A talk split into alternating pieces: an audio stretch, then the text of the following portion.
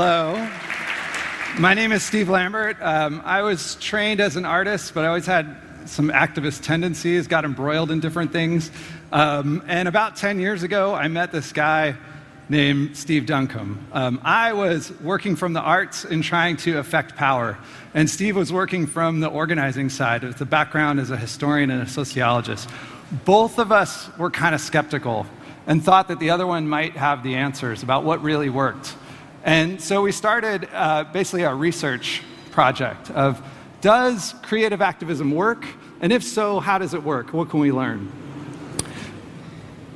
The beginning of this, uh, we started looking at history and culture and how history and culture work. And when we started going back, we thought artistic activism is sort of new process, new thing, maybe in the last 10 years. But every time we went back further, we'd find new examples. And what we discovered is that all successful activist movements have artistic elements, right? They use signs, symbols, story, and spectacle.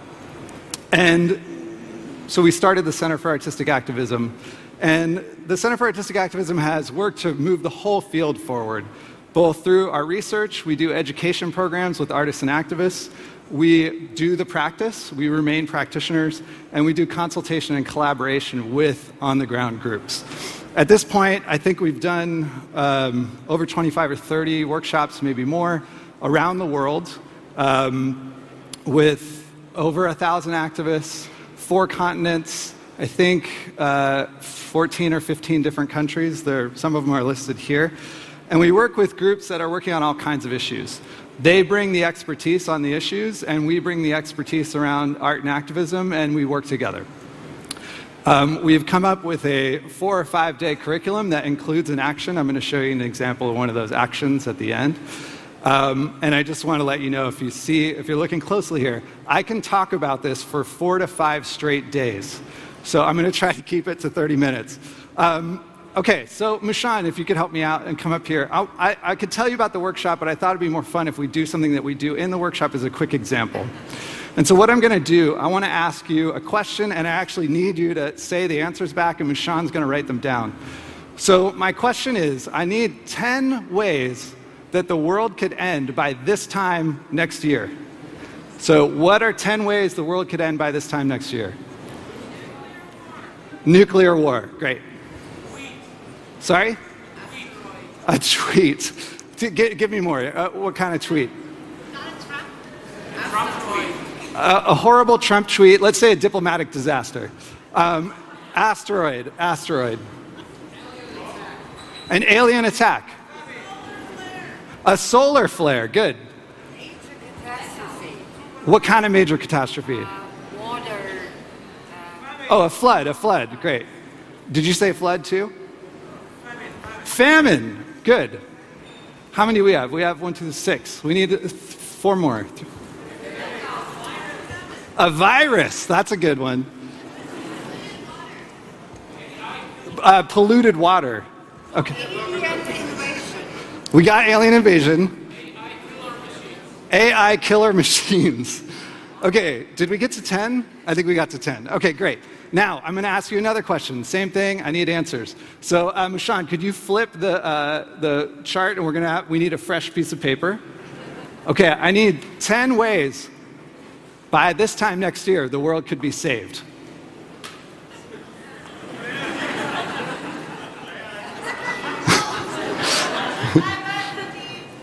Sorry? Say it clearer. Oh, diversity and inclusion. Okay. That's good. That's a good one. I like that one. Say that again. Renewable energy done by next year. Okay. Sorry? Communities? More emphasis on communities. Okay, the point here, thank you, Mushan. I'm going to cut this off early because, again, I can talk about it for four or five days. Um, this is a lot harder, right? Like the first thing you did was laugh, and then they come a lot slower, right? Um, there's a reason for this. Um, and uh, it comes from cognitive science, right? Like we are, we have a negativity bias. We have an inclination to imagine disaster. it's just how we are. We did this exercise one time with Iraq veterans, and they're like, it's because we're damaged and we're traumatized. It's like, that, yeah, that, that did happen, but this is not why. this is true for all humans around the world. Um, and I think that there's an evolutionary argument for it. I think other people have made this argument. And so I want you to imagine, if we could get this slide up here, that we are in a, um, a, a plain a long time ago. A small, we're a small group, right? And we're trying to survive. And we hear off in the distance a rustling in the grass. Now, if I say, guys, I'm pretty sure that rustle is a saber toothed tiger, we should get out of here, right? And every time that happens, I'm like, let's go, let's go, it's time to go. Um, we'll survive every time, okay?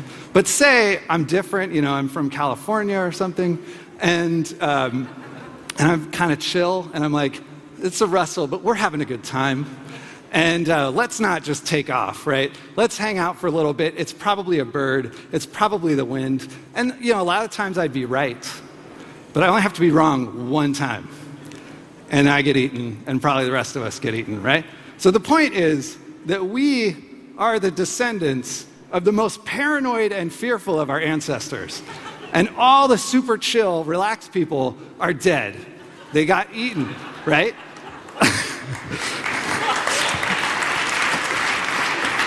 so this is who we are, right? So why am I talking about this? Because this is important in our workshops because we, it's something we all need to deal with, both as people that make the work, but also in the audiences that we're talking to. So to, to better understand how we need to work, we need to understand who, who human beings are. I, uh, in my long and sordid past was a, I'm a motorcycle rider. I've been riding motorcycles for 20 years. One of the things that they teach you in the motorcycle safety training course is that when you turn, you have to look through the turn, okay? And when uh, the reason for this is that you need to, they, there's some really beautiful ways they describe it. Is when you're looking through the turn, the horizon slows down. The whole landscape slows down. If you're only focused on what's coming in front of you, it, it happens really fast. But if you're looking out there and you're tipping into the turn, you can see the bigger picture, the bigger landscape, right? The saying is look where you go, go where you look, right? So this guy coming in really fast into this turn. What often happens, it's happened to me, it's happened to my friends, is you come in and you're like, I'm going fast, look at that big rock, right? And then you start thinking about the rock, and it happens in really, uh, really quickly, right? And it kind of goes like this: it's rock, rock, rock, rock, rock, rock, rock, and then you hit the rock. A lot of people get hurt uh, this way. And it's called, they, they call it in motorcycling target fixation, right? And the point is, you do not look at the rock. Don't look at the rock. Look through the turn, right? And you have to train yourself to do this and remind yourself in the turn. Like as soon as you hear that rock, rock, rock voice, it's like, look to the turn, and you'll, and most of the time you can make it. So, clearly I'm using a metaphor here for activism and how we think about futures. So, uh, here's an example of how I've done this in my practice. We published a newspaper the week after Barack Obama was elected president that outlined the future that could be nine months in the, or a year in the future, I think. So it was a newspaper that looked like the New York Times that had the headlines that we wanted. So instead of the tone of activism being no, stop, don't, we don't want these things, shut it down, it was like, this is the world that we want, this is how far out it is, and here's the steps that we take to get there, right? Look through the turn, and you'll go where hopefully get in that direction. Now, the other thing about looking through the turn is uh, it helps you when you see hazards, right? If you're focused on the hazard, you see the rock. That's all you see, and you focus on it. If you look through the turn, you can see paths around the hazard, okay? So these futures are really important. Another way that we uh, work with people in our workshops is we tell them, we want you to come up with, now that we have this target out there, um, give me 10, and I'm not asking you now, um, give me 10 ways that we could make this happen. And the first seven need to be impossible. And your last three are possible, right? And so what happens is, and we, what we mean by impossible is uh, too much money, too much time, we don't have enough people, um, it's illegal, it's unethical, violent, like whatever, right? It, uh, it doesn't follow the laws of physics. impossible things. And then we want three that are possible. One time I did this and I forgot to say the impossible ones first. Half the group ended up doing, trying to do the possible ones first, the other half tried to do the impossible ones. When I went over to the people that were doing the possible ones first, after like 10 minutes, they had one or two and they were really struggling. And the other group that started with the impossible ones, they'd have like 15, right? Because what happens is they start talking about, well, we could do this, right? We could do this thing. That would be impossible. And someone in the group would say, no, actually, if we did it this way, it would be possible. Put it on the other list. So here's an example of the outcome of that in one of our workshops. Like I said, we do an action at the end. This is uh, the, a group that we worked with in Macedonia. Um, Macedonia is a country in the former Yugoslavia, and they actually there's a, they have a contested name. Um, Greece likes to think that they have the territory of historic Macedonia. So officially, they're called the former Yugoslav Republic of Macedonia, which is a bit cumbersome and nobody there likes it. Um, but that's what it's called. And they're sort of a new country. And there's been this rise in the, uh, around 2010 started um, of nationalism. And part of the form that nationalism took was these statues that went up all over the uh, downtown, literally hundreds of statues um, of these historic figures from Macedonia that they would hold up as the heroes. But the other form that the nationalism took was a hostility to LGBTI people. This is Skopje's LGBTI center. And the LGBTI community there was really, they're, they're treated with a lot of hostility. Their pride parades, they would be attacked. And in watching this kind of thing, it's really frustrating to watch. Um, I, I, when I would watch it, would get really upset, sad, but also kind of angry. And I think when anyone is attacking you, a natural response is to fight, want to fight back. Someone yells at you to yell back, to defend yourself. But animosity and public battles between the LGBTI community and people that say they're real Macedonians is not the outcome that we're looking for. In fact, it's counterproductive, right? So, one of the impossible ideas that they came up with in our workshop was let's make a new country, which is impossible, right? Nearly impossible. But we said, oh, okay, we could do this for a day in the park. And so, this was part of our new country. We called it the Future Republic of the Former Republic of Macedonia. We created uh, like a passport to get in the country. The country was based on love, so you see the logo. This is very similar to the Macedonian logo, but we added the heart. And um, th- this is really important. All your paperwork in the passport, all your identifying information was to be written in pencil. Um, so you could write your nationality, but you could change it if you wanted. And your gender was a spectrum. And again, in pencil. So if you start feeling differently next week, you can erase it and move it on the spectrum. Um, when you'd enter the country, there was a border guard. The border guard would blow their whistle and announce that you've joined the country, and everyone would applaud. Um, and then you come in, and you could become a statue of a hero of our country, right? So you say who you are, and this part says hero or heroine of Macedonia.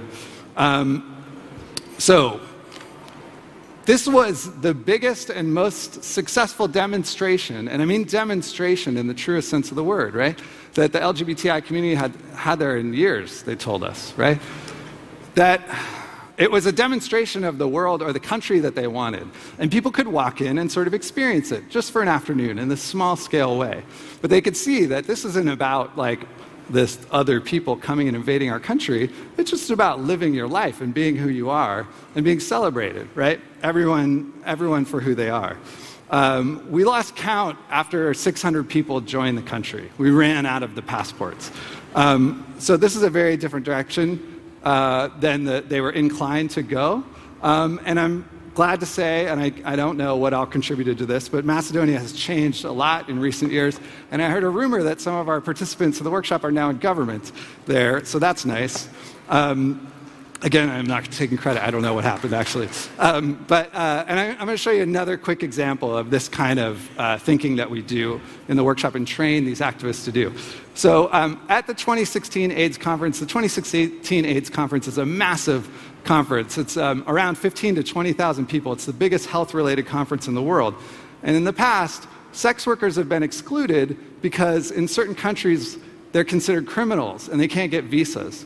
And I was working with sex workers from South Africa, and one of the things they said was the objective they wanted to achieve at the conference was to be talked about in every relevant session, to have a presence there. So, this means changing the speeches of people talking or like having them say different things. How do you do that? Um, this is the first evening plenary of, of the AIDS conference. Again, it's like a crowd of about 15,000 people. Um, and the speakers include Nelson Mandela's grandson, um, people that run massive foundations, um, leadership from South Africa. And so we figured out a way. And what we did is we built this sign that says, You've been speaking for, and we would start the clock when the person started speaking and it would count up. You've been speaking for this long without a mention of sex work, right? And we would just walk around with the sign. Um, the, it was broadcast on national television, and if someone was, in fact, to mention sex work, it folded closed and said, thank you, right?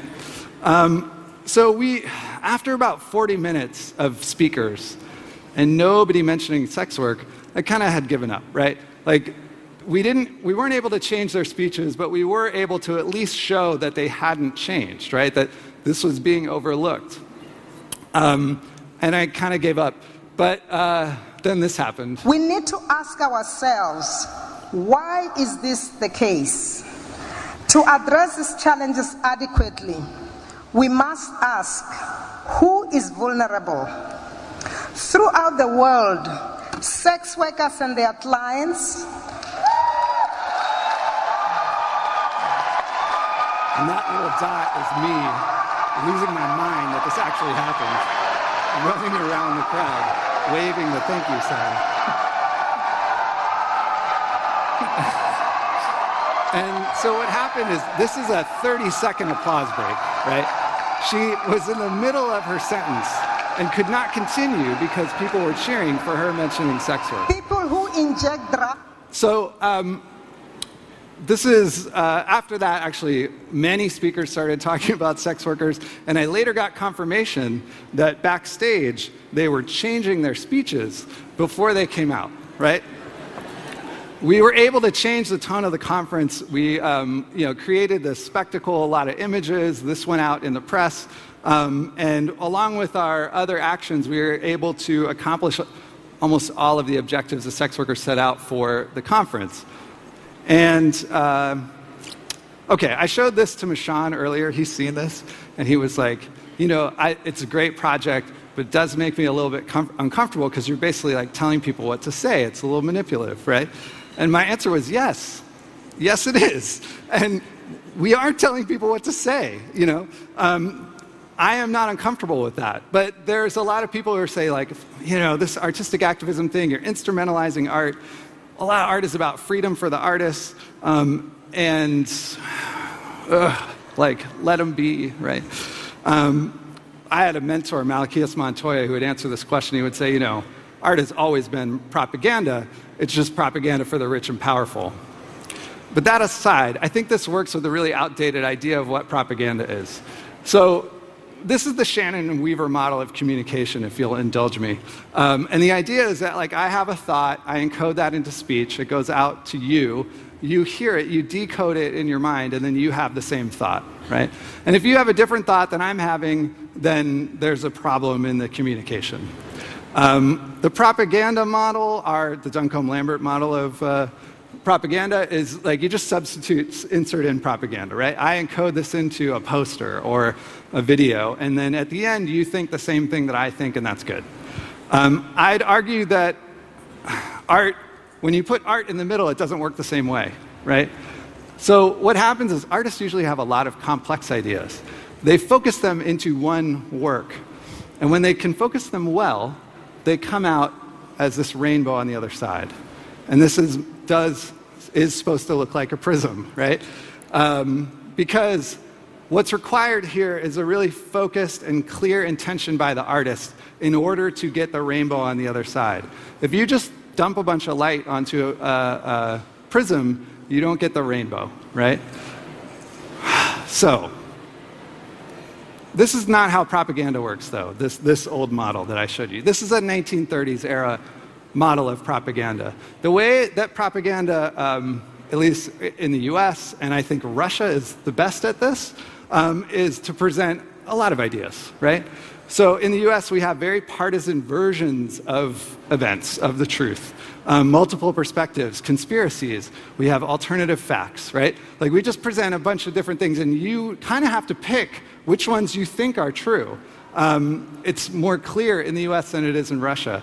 Uh, a great example in Russia is uh, Malaysia, flight, Malaysia Airlines Flight 17, right, which was shot down over the Ukraine. Their state media put out like eight different versions of what could have happened, right? Um, the point isn't to get to the truth, it's just to cast doubt. We don't know it's true, right? Um, so modern propaganda's goal is not a singular belief, it's overwhelm and resignation. And it looks like this. So you just have all these different ideas and you swarm the person with them. And the, they can be multiple perspectives, they can be different theories, questions, things that are unverified, um, things that are contradictory. And the ultimate result, the desired outcome, is what are you going to do? Right? Like, who, who knows what happened? And things are kind of corrupt anyway, and I'm just going to kind of go back to living my life. And who benefits from that, right? The resignation and the hopelessness about the future that just governments are corrupt, people are corrupt, weird things happen. Only the most corrupt benefit from that. Now, I'm not saying we don't need alternative perspectives, and we definitely need to base our work on the truth. But the truth alone is not self evident. The truth needs help just putting out information, just putting it out there, um, telling the truth, presenting another perspective, without connecting it to outcomes and helping people understand the steps along the way to get there, functions a lot like modern propaganda. And so I would argue this is a key difference. The great irony of the fear of being too direct and of creating 1930s era, propaganda and manip- manipulation can be what leads artists and activists to contribute to a much more sophisticated and troubling type of propaganda and misinformation. Our world can be better. And if you're serious about moving to a more open and just society, we're going to take you seriously. There's a lot of victories ahead of us. And it's critical that we do the work together of putting utopia back on the horizon and helping us all take meaningful steps towards it. My name is Steve Lamberts. This is how you can find me. I'll be around for the next day or two also. I'm happy to talk to you about this. Again, I can talk about it for four days. So, thank you very much.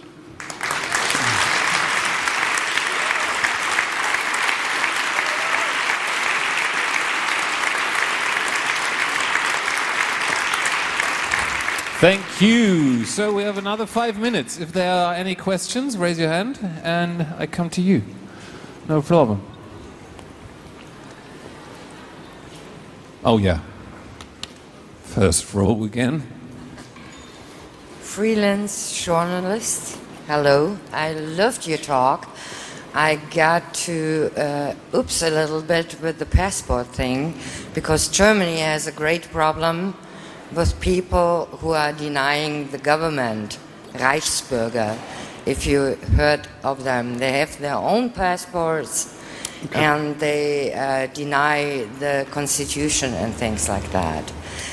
Uh, what idea would you have to to make artistical uh, things right. against the right wing uh, rising in Germany? Just uh, yeah. It's a dystopia. Okay, Pardon. so you're, I, I, just want to repeat that, um, you know, in Germany this is different. right? That you have this sort of alternative paperwork or, or uh, alternate paperwork for migrants. Um, right. So uh, the point is that all artistic activism is specific to a, a place, right? It's like a site specific artwork, um, both to a region and a culture. And this is one of the things that personally drives me crazy about the obsession with tactics in this practice, right? I've worked with the yes men. People love the yes men. I love the yes men, right? But they look at that and they're like, okay, let's do that, right? And that works in a specific context, in a specific time and place. All artistic activism is rooted to the, the when it's successful, is also rooted to that time and place. And we can't what works in Texas, I'll tell you, like from having visited these places, what works in Texas does not work in Kenya. And what works in South Africa does not work in Eastern Europe, right? So um, it has to be local. And this is why it's important to, to work in collaboration, right? And to not just sort of send out methods, but to have those methods be generated in those communities. Steve, thank you. I think that's it. Yeah. Thank you very much, Steve Lambert.